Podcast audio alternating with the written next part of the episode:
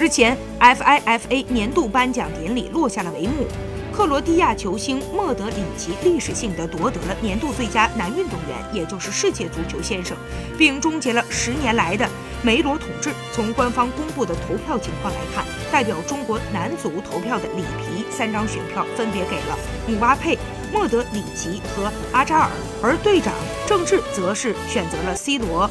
莫德里奇和阿扎尔。此外，在最佳教练的评选当中，郑智选择了齐达内，其次是德尚和比利时主帅马丁内斯，里皮则投给了德尚最佳，其次是齐达内和克罗地亚主帅达利奇。